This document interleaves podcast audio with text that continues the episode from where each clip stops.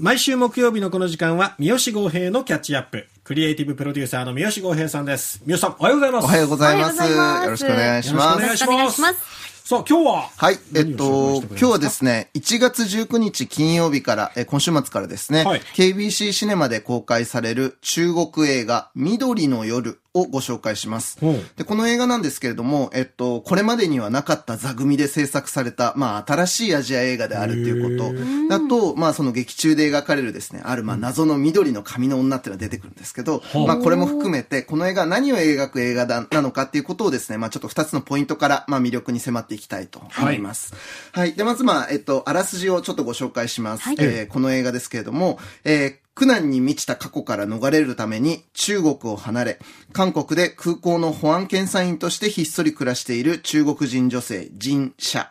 えー彼女は保安検査場での仕事中にミステリアスなオーラを放つ緑色の髪の女と出会ったことをきっかけに危険な闇の世界へと巻き込まれていく。果たして彼女たちの運命の先に待ち受けるものは？みたいな映画なんですね。うん興味深いですね。ねえ、ちょっとね、謎、謎が多い感じですけれども、で、あの、この映画なんですけれども、えっと、この保安検査員の、まあ、中国人女性と、まあ、緑色の髪をした謎の韓国人女性っていうのを、まあ、主人公にして、まあ、進んでいく映画になるわけですね。はいで、えっと、まあ、この映画をですね、あの、まあ、冒頭に申し上げたように、ちょっとな、これまでになかったような座組で、まあ、形にした映画っていうところがやっぱ一つポイントかなと思います。はいで、これについては、あの、映画ジャーナリストとしてまあ活動してらっしゃる、ジョ・コーシンさんって方がいらっしゃるんですけど、ええ。まあ、この方がですね、あの、本作に寄せたレビューの中でも、えっと、触れてらっしゃるんですけれども、はい。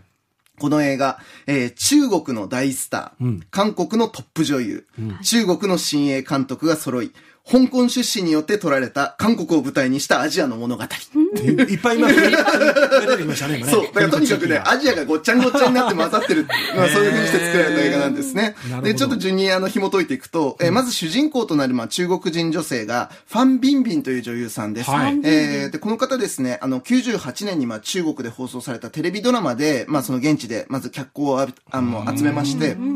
で、それ以降ですね、もう本当に中国で、まあドラマだったりとか映画で、とにかくもうキャリアを重ねて、もう国民的大スターになっている人でへす。ー本当にあのね、えっと、国で、えっと、その年に検索された女優ナンバーワンみたいなのに何回もなってるような、本当に国民的大スターですね。で、中国での映画とかドラマはもちろんのこと、2014年にはハリウッド映画の X メン、フューチャーパストとかっていうのにも出演したりとか、あと、日本でも実はですね、2010年からサントリーの CM に、はい。あの、もぐもぐひたすら飯食い続けて、ウーロン茶飲み続けるみたいな、うんめっちゃ可愛い女優さんがでいたと思うんですけど、はい。まあ、その CM に出てた人でもあります。ということで、まあ、本当中国有数の大スターだったわけですけれども、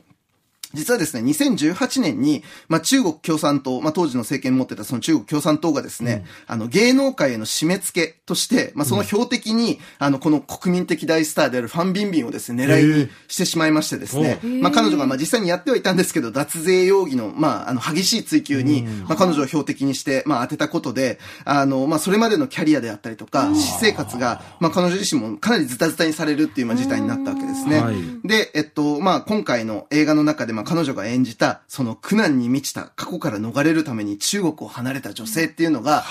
なんかちょっと現実の彼女の境遇に重なんじゃんよ。みたいなことになるわけですね。で、まあ、実はこのまあ、映画全体のテーマとしても、実はこういうふうに、まあ、彼女のまあ、現実、もっと言えばその映画の外にある現実を、まあ、引き込むっていう態度の表明にも実はなっているところがあって、ここ一つのちょっとポイントかなというふうに思います。はい。あと、まあ、もう一人の主人公となる、まあ、謎の緑の髪の女っていうのが、まあ、韓国の実力派、イ・ジ、イ・イジヨンさんという方が、まあ、演じてらっしゃるわけですけど、はい。はい。え、これ名前だけ聞いてもいまいちピンとこない人も多いかもしれないんですけど、イテウォンクラスって、あのね超人気のドラマあったじゃないですか。はい。で、あの中で、トランスジェンダーの料理長、あのめっちゃかっこいい、あの、あの、役所を果たすことになる、あの、トランスジェンダーの料理長を演じた女優さんがこの人です。へで、えっと、彼女その後もですね、是枝監督のあの、ベイビーブローカーっていうねあ、の映画にも、あの、出ていたりとか、はいはい。あの、本当にもうその今、キャリアとしてもすごい乗っている、あの、ええ。女優さんでありますし、あの、ご自身でもですね、実は監督に挑戦したりとかって言って、もう非常にだから今、韓国映画シーンの中でも重要な役割を果たす、まあ、その才能の一人なんですね。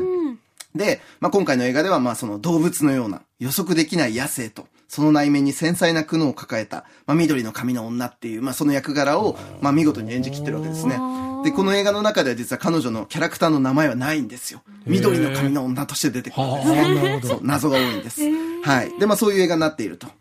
で、さらに、えっと、この映画のまあ、監督脚本を務めたのが、ハン・シューアイっていうですね、中国出身の女性監督なんですけど、彼女もですね、まだ2020年に、えっと、その長編デビュー作をまあ、発表したばっかりの、まだ本当にもう若手新人って感じなんですけど、とはいえですね、えっと、その、まあ、あの、デビュー作のサマーブラーっていう作品が、あの、ベルリン国際映画祭で、まあ、高い評価を集めたりとか、プサンとか、香港とか、様々な国際映画祭でも、まあ、あの、評価を集めた注目の監督だったと。まあ、それが、まあ、今回、香港からの出資を得て、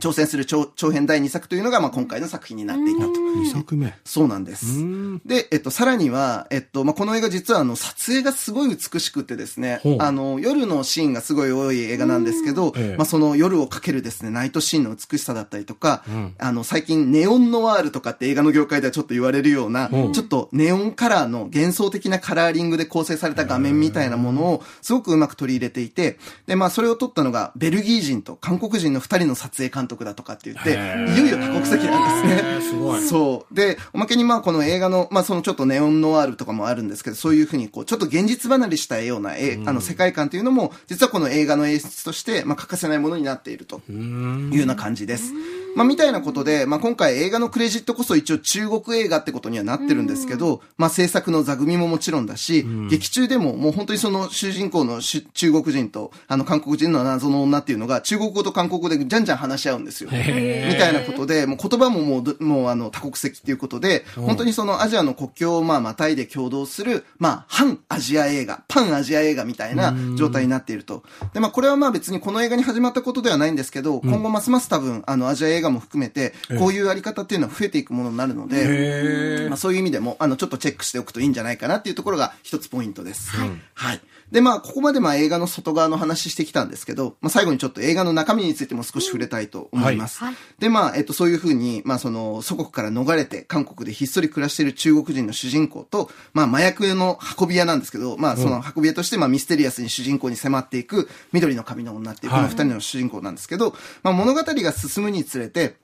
実はまあ二人は社会の中で、まあそれぞれの理由から、まあある、まあ抑圧された立場にある女性であるっていうことがだんだん明らかになっていきます。えで、えーそこでまあその映画の中で彼女たちを抑圧するものっていうのは何なのかっていうこと、えーで、彼女たちはそれとどのように向き合っていくのか、そして、その劇中で描かれる抑圧っていうのは、実はその映画の外の現実と重ねた時に何を暗示しているのか。みたいなことをみあの思いながら見ていくと、いわゆるその表面的な映画の中だけではなくて、実はその奥にあるものとかっていうのが、実はこの映画の大きなポイントになってんじゃないかなっていうのが、ちょっと見どころの一つになると。